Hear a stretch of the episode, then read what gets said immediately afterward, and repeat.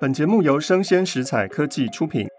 Hello，欢迎一起今天遇到爱玲姐。我们上个礼拜讨论到张爱玲一九四三年发表的第二篇小说《第二炉香》，这篇小说好少人讨论哦，所以我们特别邀请到静宜大学的中文系的副教授傅素春老师来跟我们讨论一下，到底这篇小说发生了什么事情。我们上一集讨论到了罗杰，讨论到素系、密丘尔太太、美丽生。那今天素春老师要先从哪一个人物开始呢？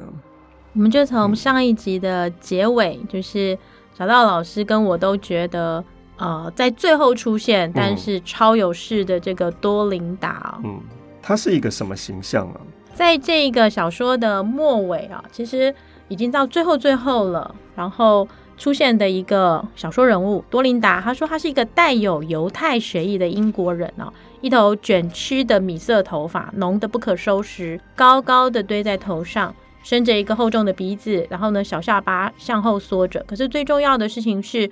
她是这个毛利氏教授的田房太太之外呢，她还特别提出，她是在天津啊登台卖过艺。可是写到这边，我们觉得读者应该对多琳达的了解差不多就够了。可是张爱玲在后面再加了一笔，她有一身灵活的肉。所以我在读的时候，我会发现，在这个小说当中。我看到最多“肉”这个字呢，就从多琳达出现开始，然后也呼应到小说的一开始啊，就是他在写每个人的时候，我不知道，呃，小道老师有没有注意到，嗯，都会写他的头发，对，然后呃还会写他们的皮肤哦，嗯、所以我觉得皮肤跟肉呢，一开始的皮肤跟眼睛对眼睛都是外国人的特征，特征。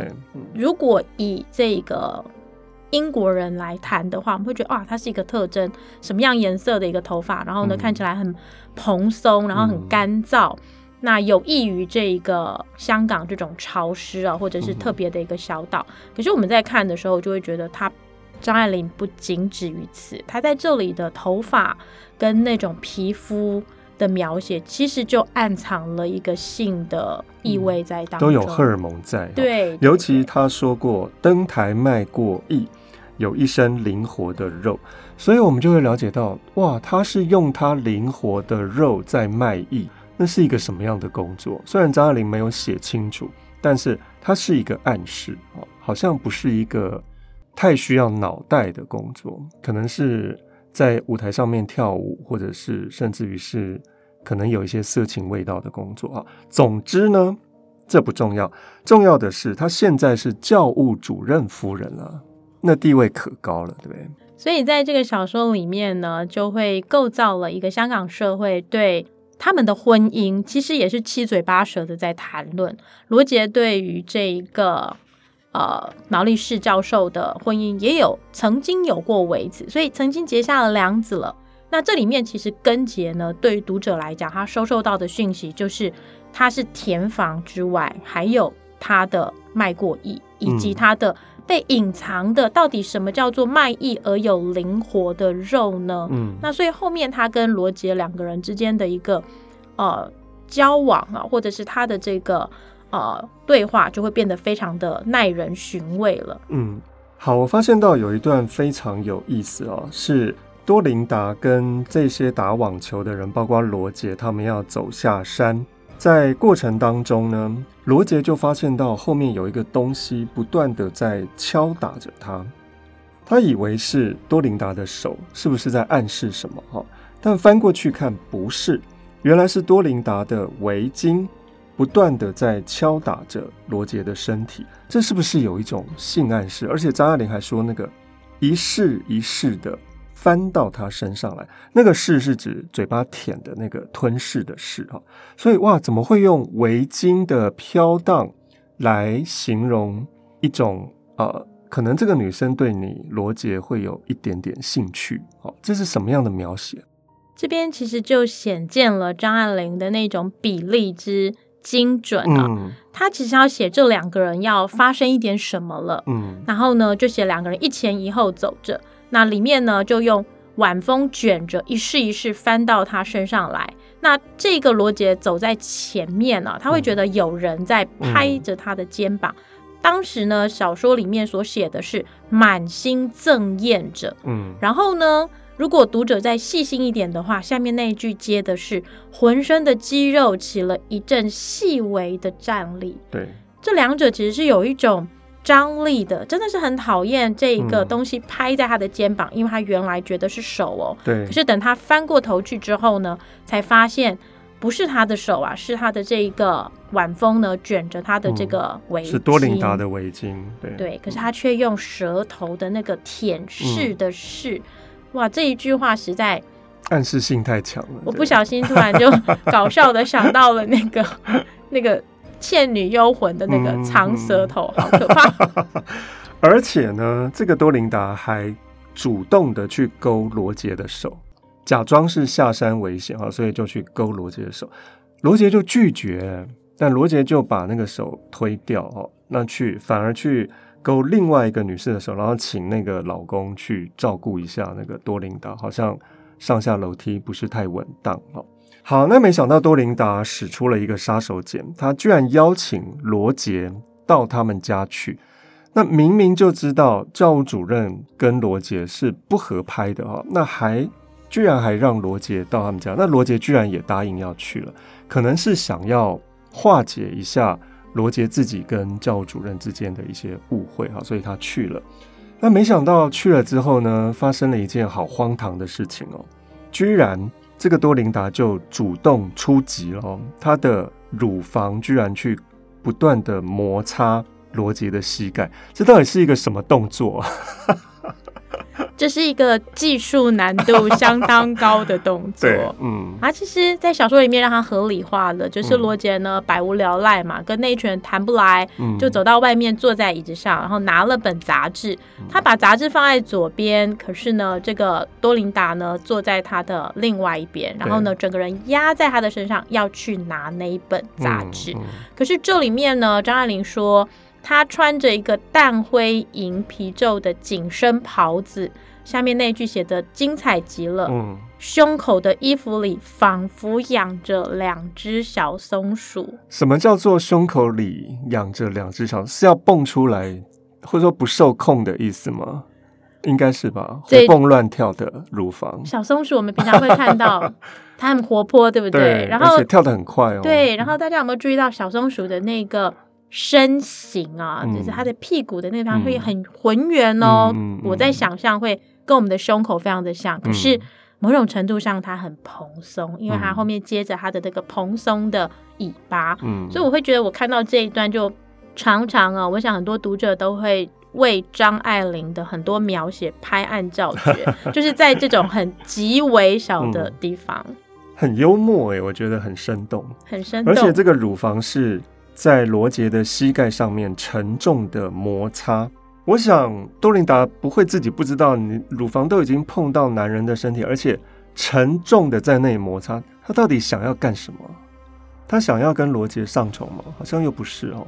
在我的阅读里面。嗯因为在整个小说，他已经是最后出现的人，我们很难去勾勒他到底想要做什么。嗯、可是呢，后面呢，透过一句啊，就是罗杰怎么想？罗杰他把汗擦了，嗯、因为说实在话，你在宴会的旁边边缘跟人家的太太发生了这等事，这是多么紧张啊！对啊，他就而且所有人都看到了。对，对然后呢，隔着玻璃窗，他就。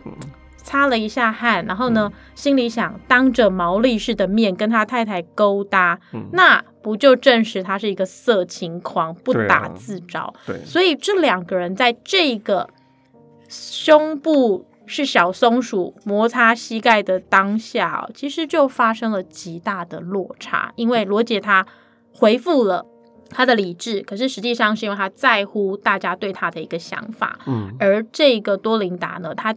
在我的想法里，我觉得他是一个知道自己能耐在哪里，因为卖艺的人对于他的呃身形，对于他的欲望，甚至是对于别人对他的凝视跟观看，嗯、他是相当清楚的。对对，他很了解自己，某种程度他要试试看他的收放自如，嗯，是否仍然奏效？是不是奏效？对对对，而且呢，他的乳房攻势失败之后。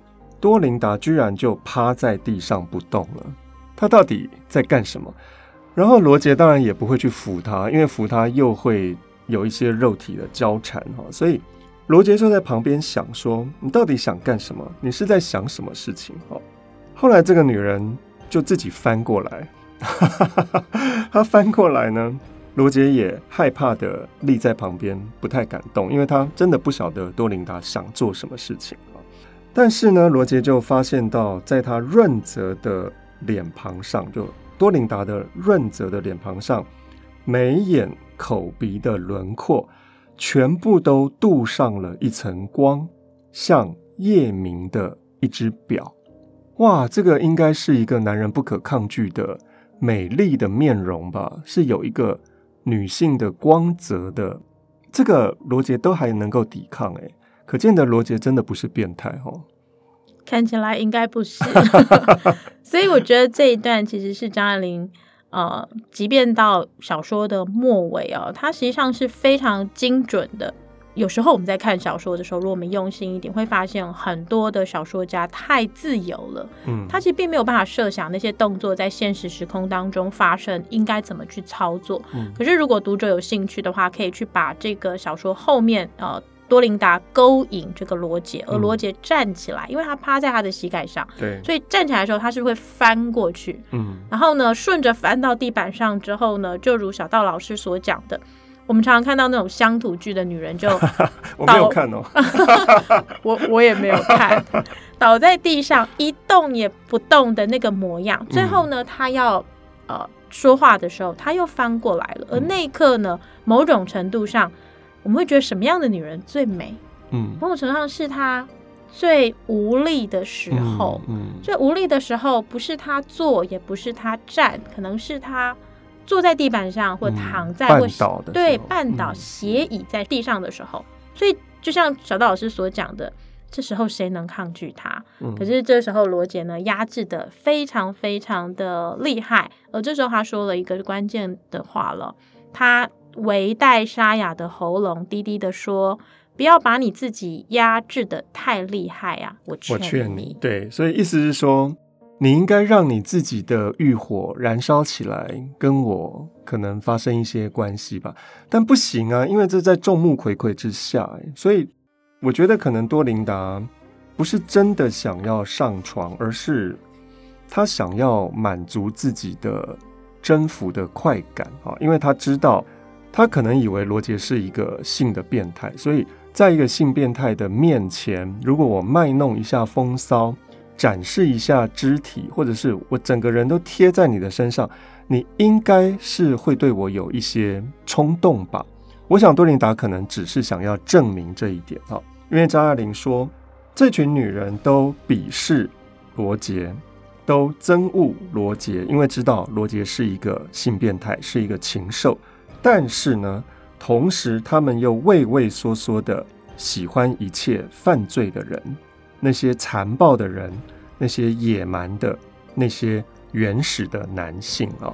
所以一方面又害怕说啊，这是男人变态，我不要靠近他；另外一方面又想说，我展露一下我的肢体，看看这个变态会不会对我有意思。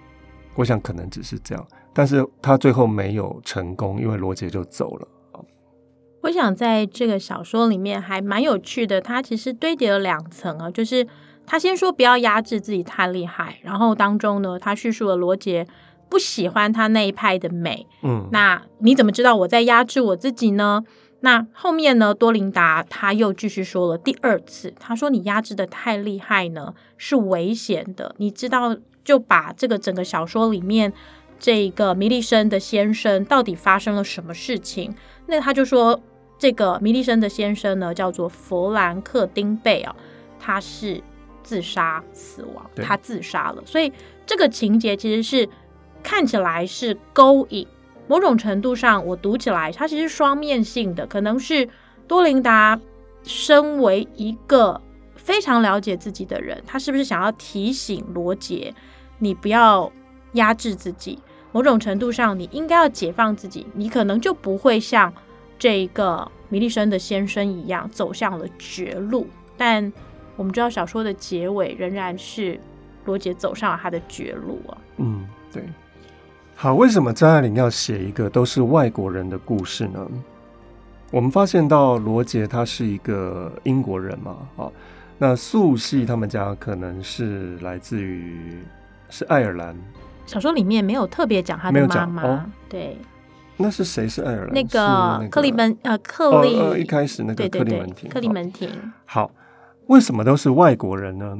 其实张爱玲，我们一般的了解会认为张爱玲可能对于英美文学是很熟悉的。她是不是借由写一个外国人的故事，想要让她的读者增多？也就是从一个中国人的眼睛去描写这些外国人哈。那看看能不能够吸引到一些想要了解这些在香港的外国人的生活的样貌啊？但其实张爱玲又不是啊，因为张爱玲写的是这些外国人的丑态啊，所以素春老师觉得，到底张爱玲为什么要让这个小说都是英国人在那里展露自己的丑态？张爱玲想做什么事情？我刚开始看的时候啊，嗯、就是。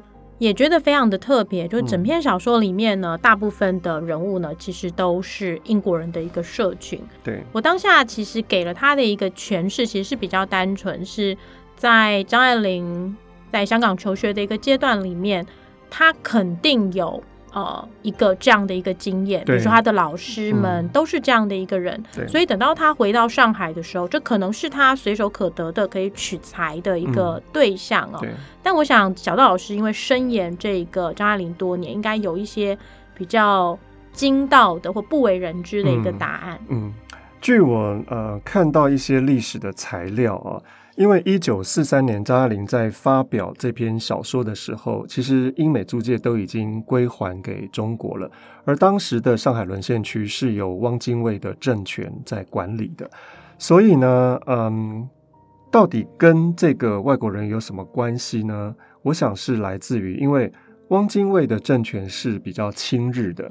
那一九四三年，日本跟英美他们是敌对的国家，因为太平洋战争爆发之后。呃，日本就其实向美国、向英国这些国家宣战了啊，所以当然在汪精卫的政权底下是反英美的，所以我们就看到，在一九四二年的时候，呃，一九四二年二月二十四号，在汪精卫的政权底下成立了一个叫做中华民族反英美协会，他们的主旨是建立、消除依赖英美的心理。反抗英美的侵略，协力的建设东亚的新秩序，所以他抵抗英国、美国的这些残余的势力的企图是很强烈的。而且在文学上面呢，汪精卫的政权是想要驱逐英美，以及推出一个叫做东亚文艺复兴运动啊。所以我们就能够知道，为什么张爱玲要写这个小说，可能是因为当时的政治环境利于反英美这样的思考，所以张爱玲就写了一个：好，既然这个政治环境当中希望我反英美，所以我就写一个英国人有多丑陋。但英国人不熟悉啊，我比较熟悉的英国人在香港，所以张爱玲就写了一个在香港的。英国人的，尤其是上流社会当中的一些丑态啊，包括罗杰很丑啊，因为他是一个自己都知道自己不长进的人啊。包括像素系他们的家庭对于性知识的无知这样的丑态，以及这些上流社会的这些英国人呢，对于明辨是非，或是对于制造出一个非常诡异的社会舆论的那种丑态，以至于。他们居然让一个好像什么事都没做的人自杀哈！所以这样的一个荒唐的事情，在香港，而且不止发生一次，它是发生了两三次之多。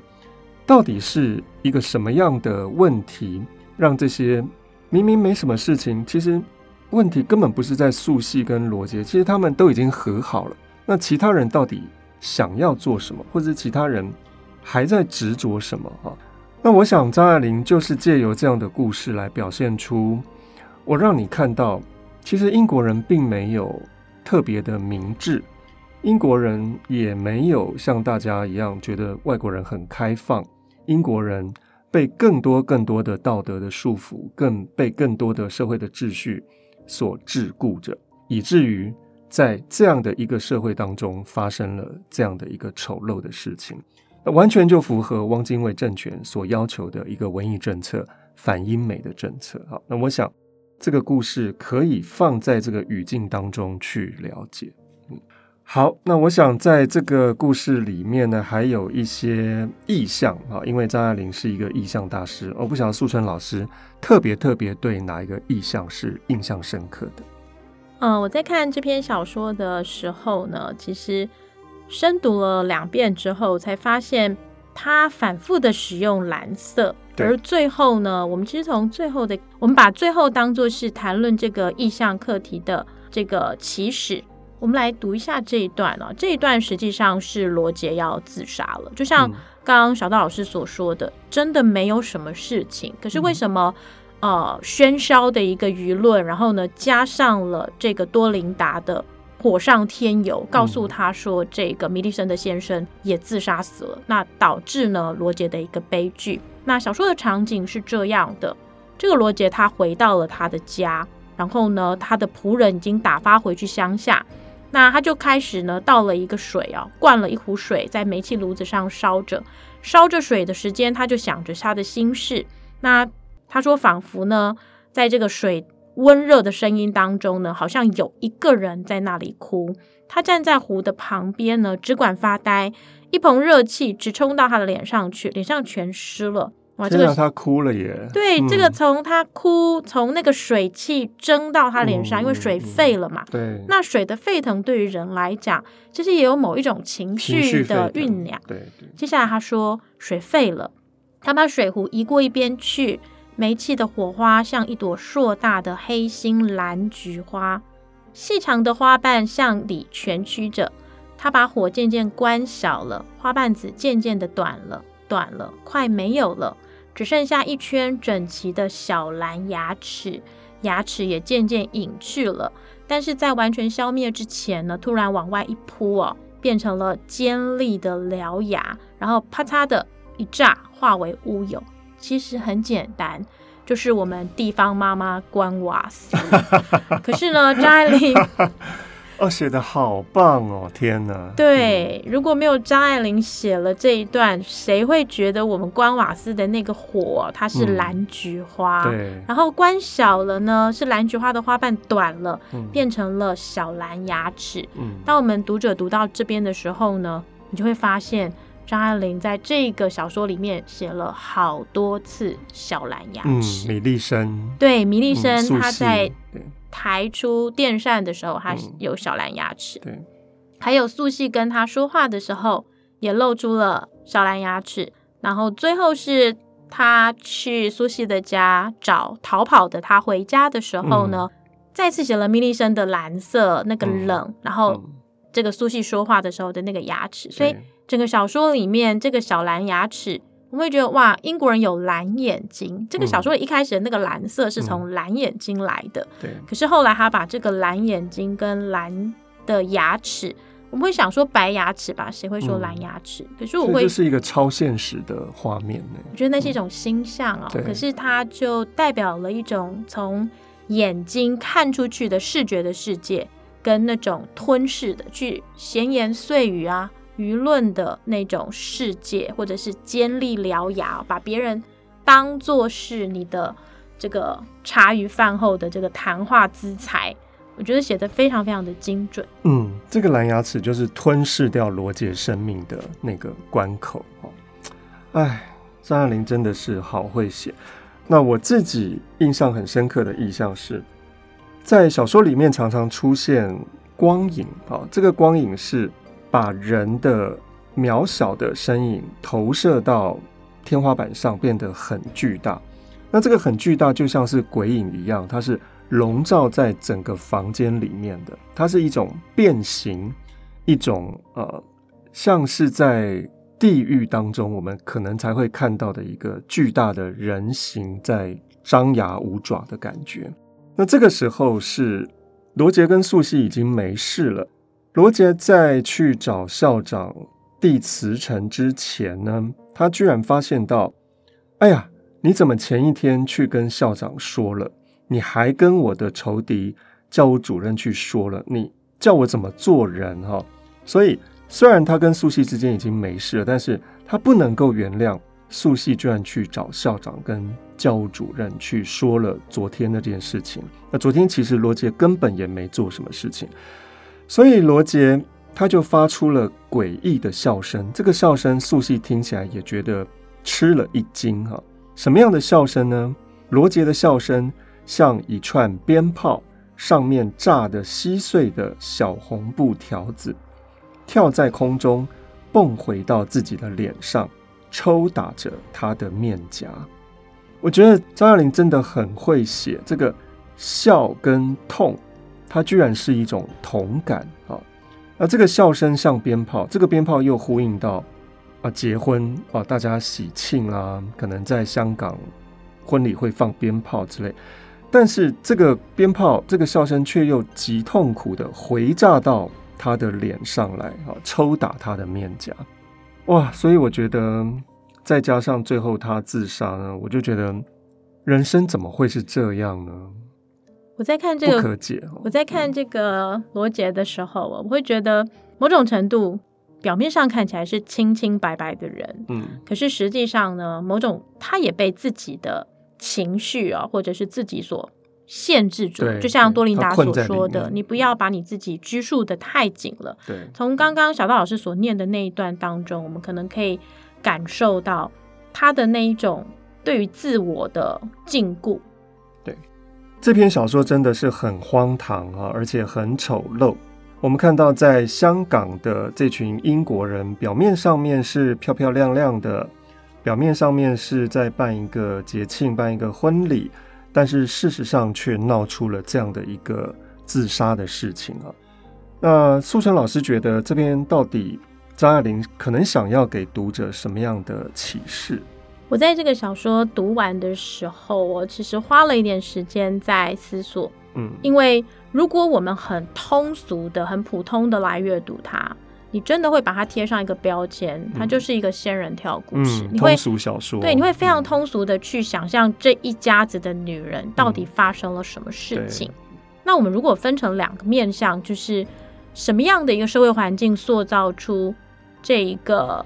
素系他们的家庭环境，他的母亲看起来是极有控制欲的。对，他不愿意他的女儿离开他，可是却要利用他的女儿，可能满足他的生活所需。嗯。所以，他一步一步的把他的大女儿跟他的二女儿都推向了这一个婚姻，其实不是婚姻，是离婚。嗯。再拉回来，对，而且这里面都要包裹在一个丑闻当中。嗯那另外一个面向是像罗杰这样子的一个，我们说纯正的英国人社会吧，因为这个苏西他们家可能跟中国人通婚了，而一个纯正的一个英国人的社会，那一种体面，那一种透过视觉所建立出来的那一种优越的一个模样，怎么样把这个罗杰呢捆绑而死？他是无疑的，在这个小说当中，一个四十岁的男人极单纯，然后呢是一个大学教授，连讲义都不改。他希望他的生活呢，就维持这样的一个平稳的一个状态，可他没有想到，他爱上了苏西之后，他却迎来了他的人生的悲剧。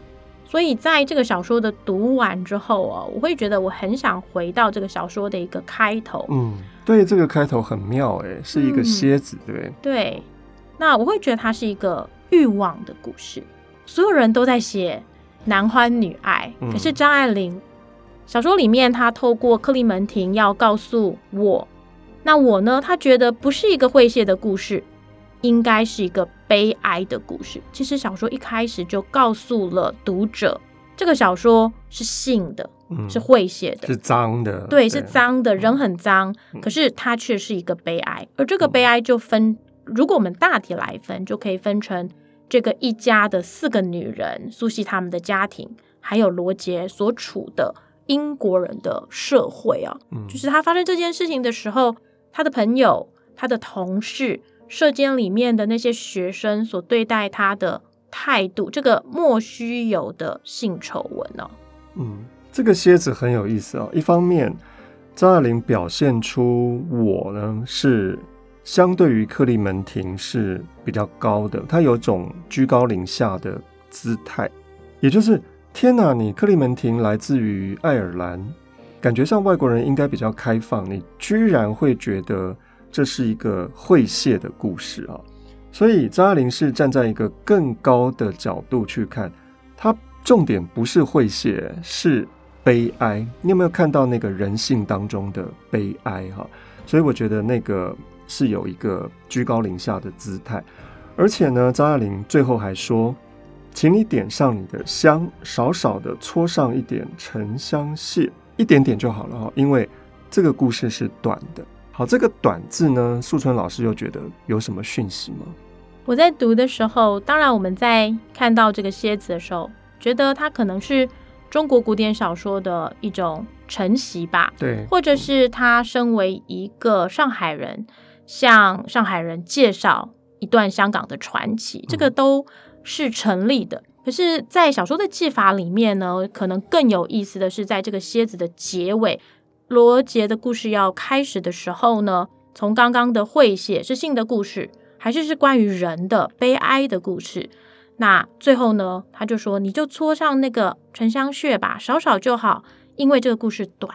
那这个短在哪里？如果我们把头尾像这一个吊网一样，把它拉起来一看的时候，你就觉得罗杰的生命之短，嗯，四十岁一个大学教授，因为一个莫须有，那这个莫须有也是某一种短，对，所以我在读的时候，我有一种小小的可能也是过度诠释的一个想法，呃，小说里面的那种肮脏哦，人的肮脏，或者是人的不彻底，某种程度上实际上是涉及到偏见，我们瞬时。在判断的时候，往往受到我们固有的成见或者是偏见所诱限，所以在第一个时间当中，我们做出了不是那么得当的判断。对，所以这个小说里面充满着那一种不协调的，然后因为偏见而生的种种的悲剧的源头哦。嗯，对。好，第二炉香真的是非常少人讨论，我想是因为在。情节上面它太通俗了，在结局上面又太过于荒唐，可能大家觉得好像不是一个严肃小说哈。但借由今天以及上个礼拜我们的讨论，希望各位能够看到张爱玲想要传达的讯息，更加的喜欢《第二炉香》。好，我们今天非常谢谢静怡中文系的素春老师，希望还有机会能够再邀请素春老师来讨论张爱玲。谢谢大家，拜拜。拜拜。